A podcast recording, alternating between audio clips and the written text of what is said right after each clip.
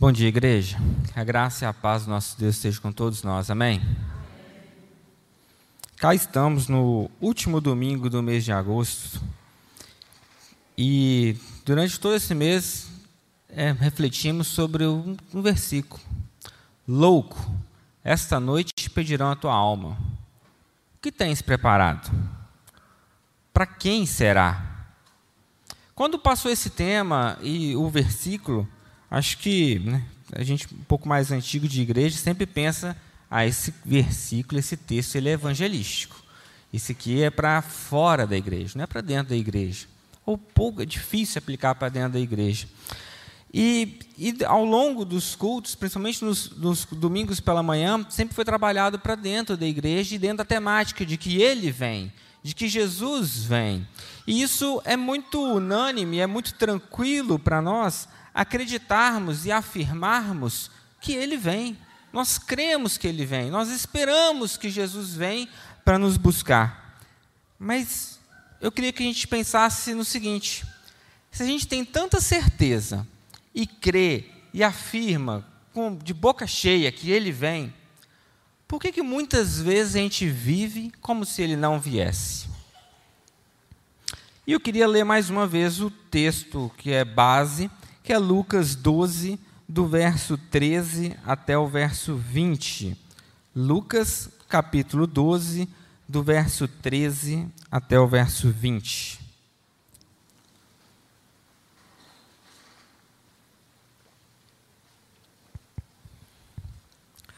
Diz assim a palavra de Deus: Nesse ponto, um homem que estava no meio da multidão lhe falou: Mestre, Ordena a meu irmão que reparta comigo a herança. Mas Jesus lhe respondeu: Homem, quem me constituiu juiz ou partidor entre vós? Então lhes recomendou: Tende cuidado e guardai-vos de toda e qualquer avareza, porque a vida de um homem não consiste na abundância dos bens que ele possui. E lhes proferiu ainda uma parábola, dizendo: O campo de um homem rico produziu com abundância. E arrazoava consigo mesmo, dizendo: Que farei? Pois não tenho onde recolher os meus frutos. E disse: Farei isto: destruirei os meus celeiros, reconstruí-los-ei maiores, e aí recolherei todo o meu produto e todos os meus bens. Então direi à minha alma: Tens em depósito muitos bens para muitos anos. Descansa, come, bebe e regala-te. Mas Deus lhe disse: Louco, esta noite te pedirão a tua alma. E o que tens preparado? Para quem será? Vamos orar mais uma vez? Ó Deus Pai de amor, aqui está a tua palavra, Deus que o Senhor deixou ela de maneira viva para nós, ó Pai. Nós clamamos aqui a ação do teu Espírito Santo no meio de nós, que ele tenha total acesso aos nossos corações, ó Pai, que nós possamos entender claramente o que o Senhor deixou para nós e que esse entendimento possa provocar uma transformação nos nossos corações, ó Pai. Clamamos, ó Deus, mais uma vez, pela ação do Teu Espírito Santo no nosso meio. Em nome de Jesus, amém.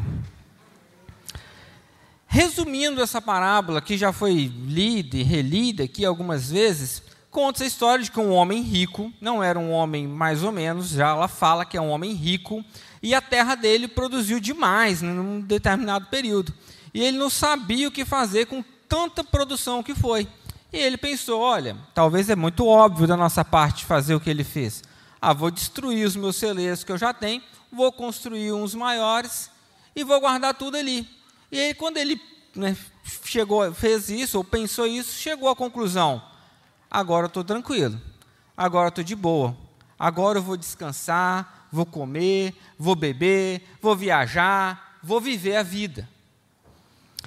E então, eu penso assim, essa, foi uma, essa não é um fato, isso foi uma história que Jesus contou, foi uma parábola. Mas por que, que Jesus contou essa parábola? E aí eu queria que a gente voltasse um pouquinho no texto e, e entendêssemos o contexto que ali foi lido. No, cap, no começo do capítulo 12, logo no, no verso 1, vai falar que uma multidão seguia Jesus. Algumas versões vão falar que eles se atropelavam para ver Jesus falar no 11, fala que Jesus ele né, ensinava a lei e, e argumentava, então chamava a atenção. Então a multidão seguia Jesus. E no decorrer do 12, da primeira parte, até o, até o do 12, do 1 ao 12, fala que Jesus prega um sermão. Jesus, ali no verso 4, vai destacar que nada vai ficar encoberto diante de Deus. Tudo que foi feito coberto diante dos homens será revelado diante de Deus.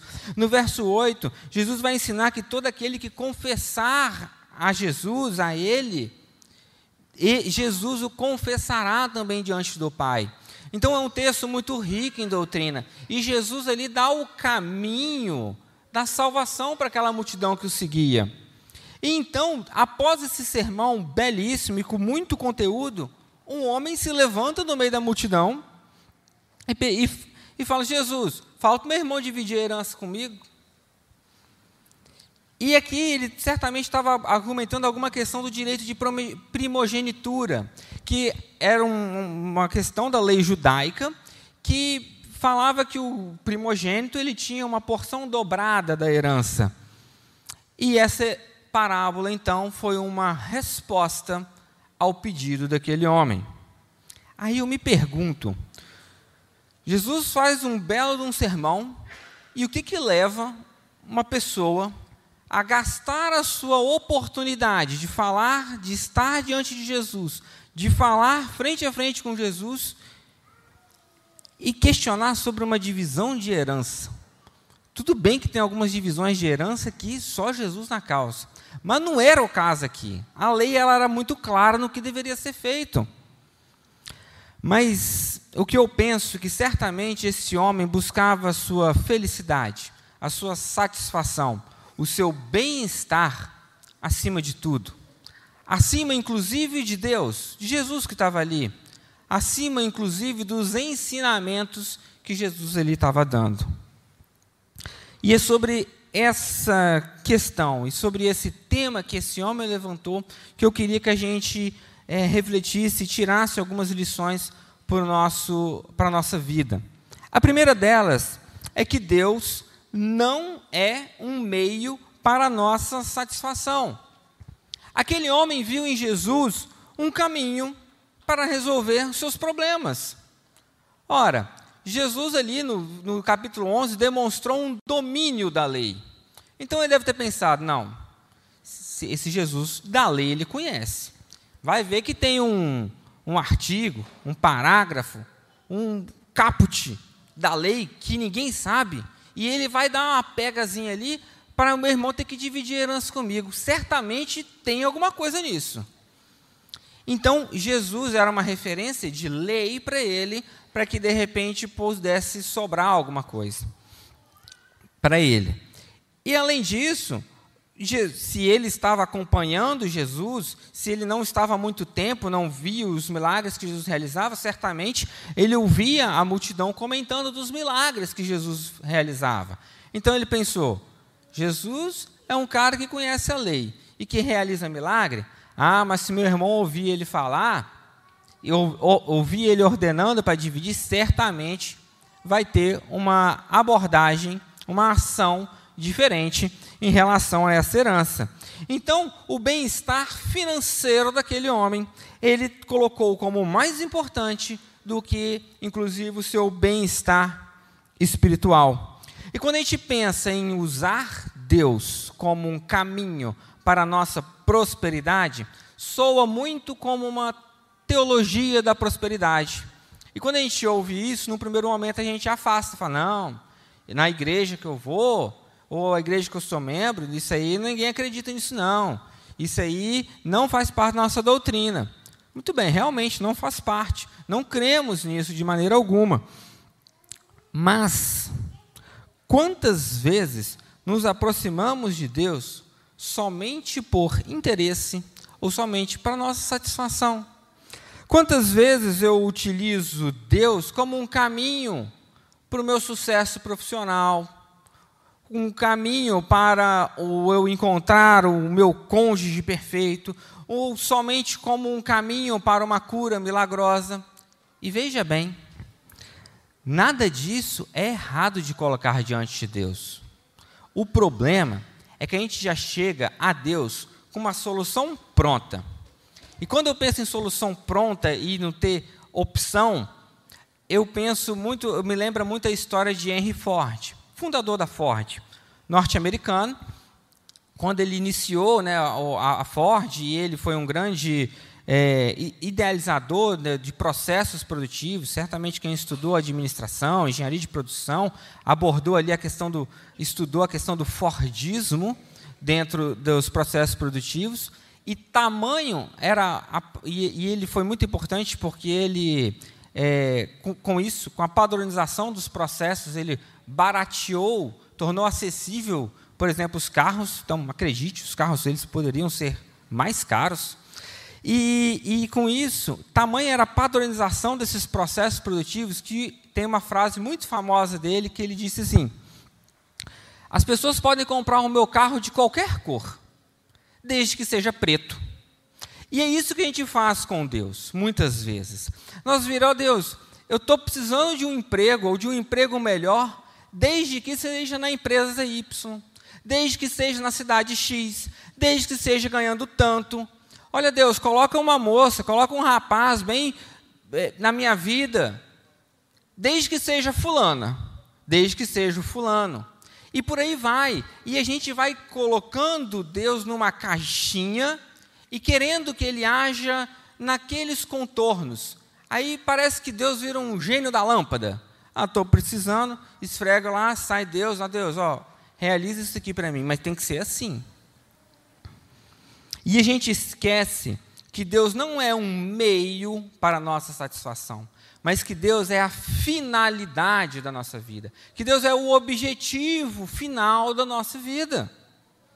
O meu trabalho, seja onde for, ou seja, o trabalho que eu for pedir a Deus, ou que Deus, que Deus me der, deve ser um local, deve ser um trabalho que me aproxima de Deus. E a gente, às vezes a gente pede uma, uma questão profissional que talvez vai nos dar um sucesso meteórico, vamos conseguir alcançar grandes coisas e perder a nossa família, e perder nossa vida espiritual, nosso momento com Deus. E, gente, e, e o nosso trabalho deve nos aproximar de Deus, deve ser um local que eu consiga também levar Cristo a outras pessoas que o meu carro, que a minha casa, que os meus bens, eles estejam, estejam disponíveis a serviço da obra de Deus. E que não seja, não, esse é o meu carro que eu suei para comprar e agora ninguém, não, levar o pessoal lá naquele bairro, lá passamos, nem, nem, nem, nem, vou não.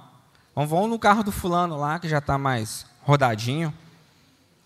A minha família, a minha casa, deve ser um lugar de adoração a Deus.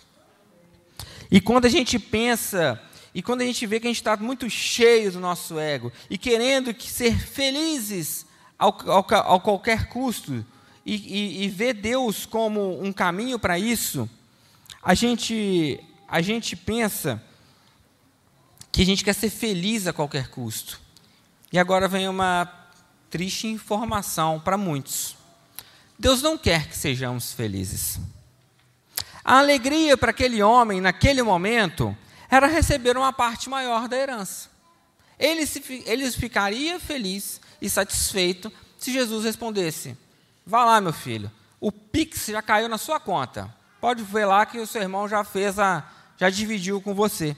Isso que era felicidade naquele momento para aquele homem.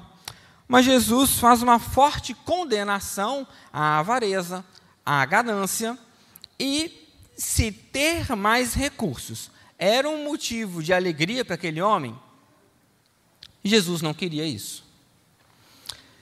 E Salomão, com toda a sua sabedoria, com toda a sua pompa, com toda a sua fama de um grande rei, de um grande sábio, que ela não se restringia ao reino de Israel, mas por toda aquela região, ele concluiu isso também. E uma pena que Salomão, com toda a sua sabedoria, demorou uma vida inteira para concluir isso. Em Eclesiastes, no capítulo 2, no capítulo 2 todos, mas a gente vai ler só alguns versos, no, nos versículos 1 e 2, na versão, aqui eu puxei a, a NVI, mas diz assim: Eu disse a mim mesmo, Venha, experimente a alegria, descubra as coisas boas da vida. Mas isso também se revelou inútil. Concluí que o rir é loucura e a alegria nada vale. E no verso 10, e depois vocês podem ler todo o capítulo 12, que ele é muito forte nisso, mas no 10 ele ainda é mais forte nessa afirmação e nessa conclusão que ele teve. Diz assim: Não me neguei nada que os meus olhos desejaram, não me recusei a dar prazer algum ao meu coração. Na verdade, eu me alegrei em, eu me alegrei em todo o meu trabalho. Essa foi a recompensa de todo o meu esforço.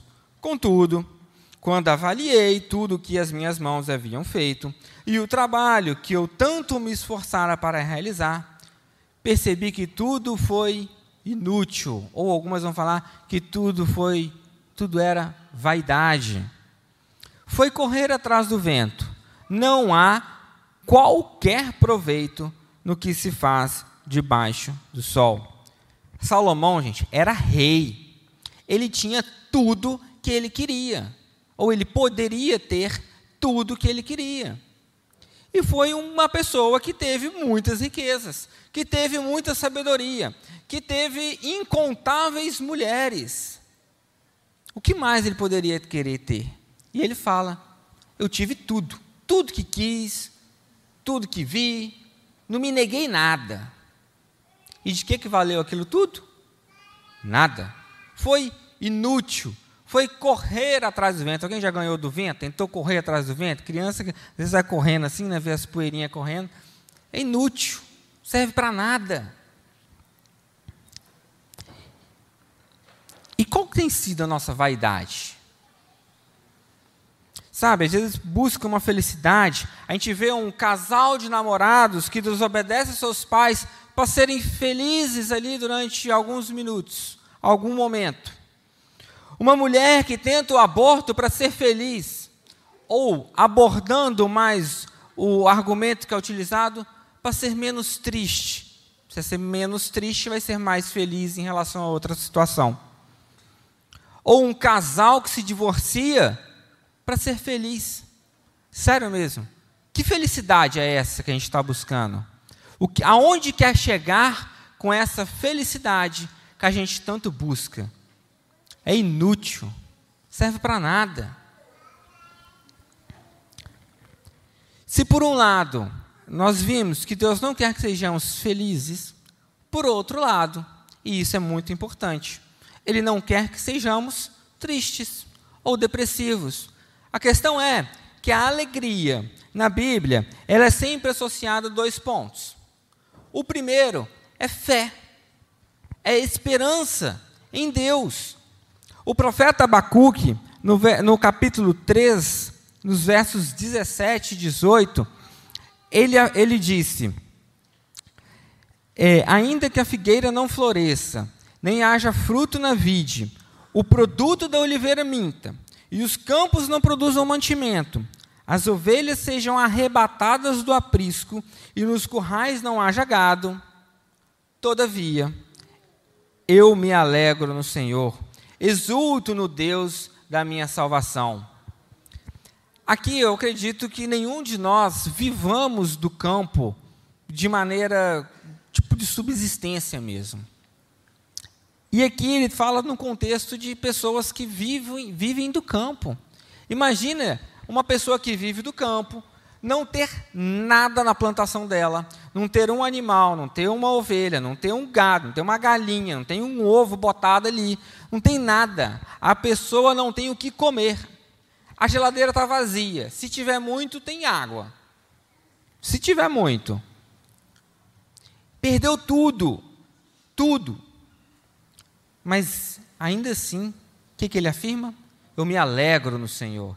Eu exulto o Deus da minha salvação, porque ele pode perder tudo, inclusive a vida, inclusive o que é necessário para ele viver esta vida de carne, esse corpo.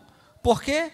Porque ele glorifica, ele exalta o Deus da salvação, e isso basta. Ele crê que Deus o salvará, isso é suficiente para aquecer, para viver em alegria. Mas eu disse que são dois pontos. Um é a fé em Deus, o outro é a obediência. O salmista, no Salmo 128, no verso 1, ele diz: Bem-aventurado aquele que teme ao Senhor e anda nos teus caminhos. E. Então são duas condições ali para isso ocorrer. Uma é temer ao Senhor e a outra é andar, é seguir, é obedecer a Deus. E essas duas têm que acontecer juntas, ao mesmo tempo. Não basta crer, temer. Eu tenho que obedecer a Deus. E isso traz alegria ao, ao homem. E se a gente não vive essa alegria e essa felicidade que a Bíblia ela proporciona e ela orienta, ou a gente está desviando no conhecer a Deus, ou a gente está desviando no que a gente está praticando. Por isso que Deus exige uma transformação constante do nosso caráter. Pensa comigo aqui. Eu ainda não cheguei nessa fase. O Daniel está pequenininho. Mas quando tiver maiorzinho, você faz aquele almoço para o menino. Um arrozinho, um feijãozinho que você fez, na, fez hoje, nem, nem descongelou, foi fresquinho. Uma batatinha frita, um bifinho com um caldinho.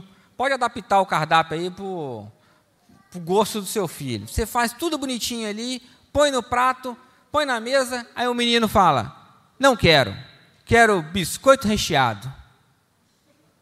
Aí você olha e fala: Não, não é possível, tudo que o menino gosta é que é biscoito recheado.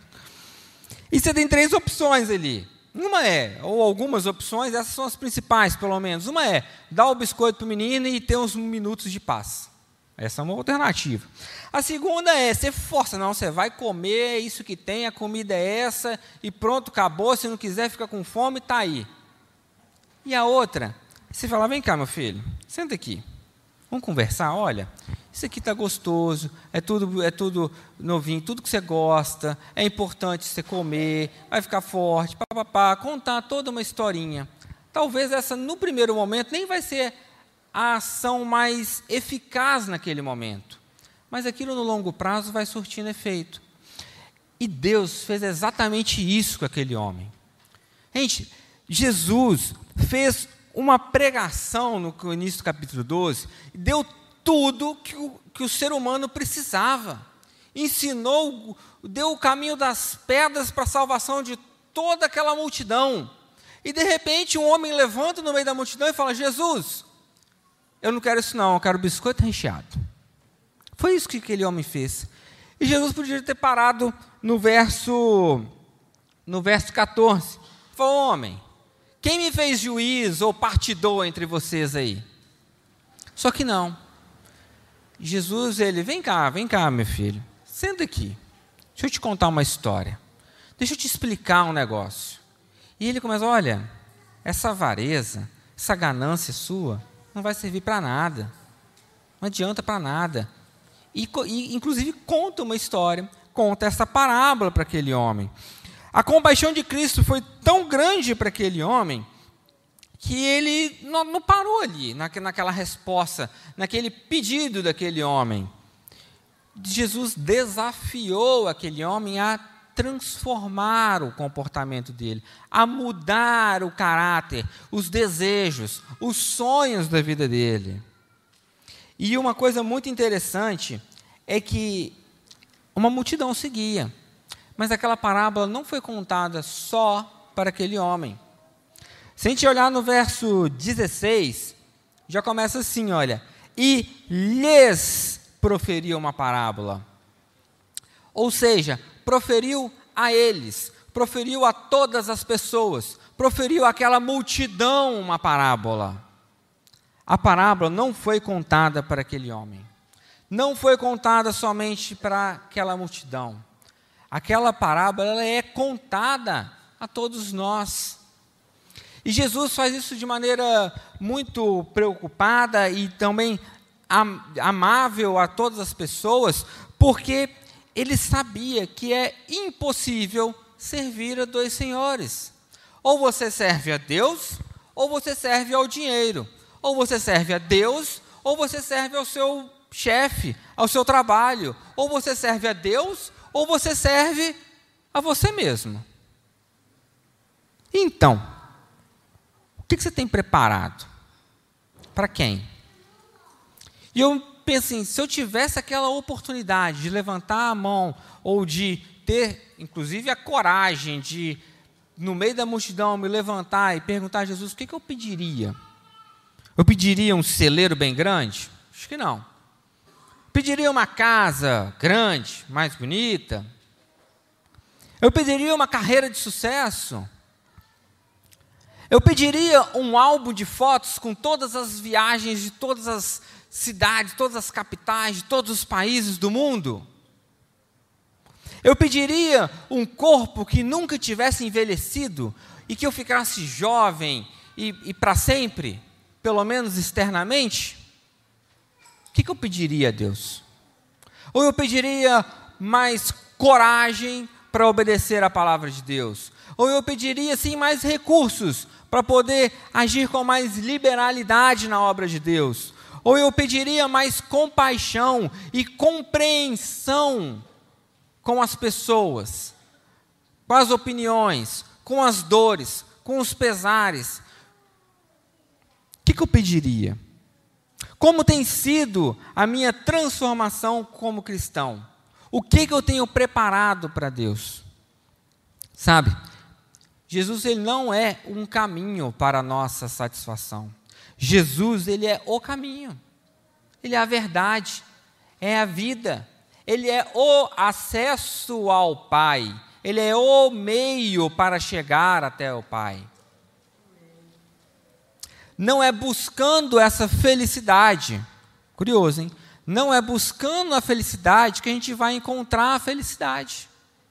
É buscando a Deus que a gente vai encontrar a verdadeira alegria, a verdadeira felicidade. Assim como talvez tenha sido para aquele homem, apesar de a gente não ter muito, é, não ter informação do desdobramento desse sermão para ele, talvez para muitos ele foi mais uma parábola das inúmeras que Jesus contou, mais um sermão dos inúmeros que aquela multidão ela ouvia. Talvez para a gente também. Ou pode ser uma oportunidade que Deus dá de revermos nossas prioridades nosso caráter, nosso comportamento. E eu encerro com uma pergunta para a gente refletir, a gente vai orar. Para quem você tem preparado a sua vida? É para o seu filho? É para o seu chefe? É para a sua empresa? É para você mesmo? Ou é para Deus? Pastor Júnior, vamos abaixar nossa cabeça, fechar os nossos olhos nesse momento eu, vamos refletir sobre o que tem sido a sua vida, para quem tem sido.